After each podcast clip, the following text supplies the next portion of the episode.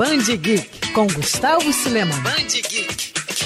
O que música e quadrinhos têm em comum? Bom, a gente pode listar uma série de coisas, como fantasias, parcerias e atitudes radicais. Até por isso, não é raro ver bandas e artistas virando personagens de gibis ou elementos das HQs marcando presença em videoclipes ou em capas de discos. Quem não lembra, por exemplo, do álbum Surfing with the Alien, de Joey Satriani, que trazia o surfista prateado como protagonista. Conhecido por ser um tubarão dos negócios, o Kiss também se destacou por essa mistura, principalmente na década de 70, quando os roqueiros tiveram seu próprio gibi publicado pela Marvel, onde reza a lenda que as cores eram impressas com o sangue de integrantes da banda. Verdade ou não essa lenda do sangue, as histórias fizeram sucesso e agora a dobradinha Marvel Kiss está de volta. E essa nova colaboração foi anunciada por Gene Simons, um dos fundadores do grupo. Dessa vez, a Casa das Ideias vai trabalhar no lançamento de produtos oficiais da banda, como por exemplo, garrafinhas d'água e posters.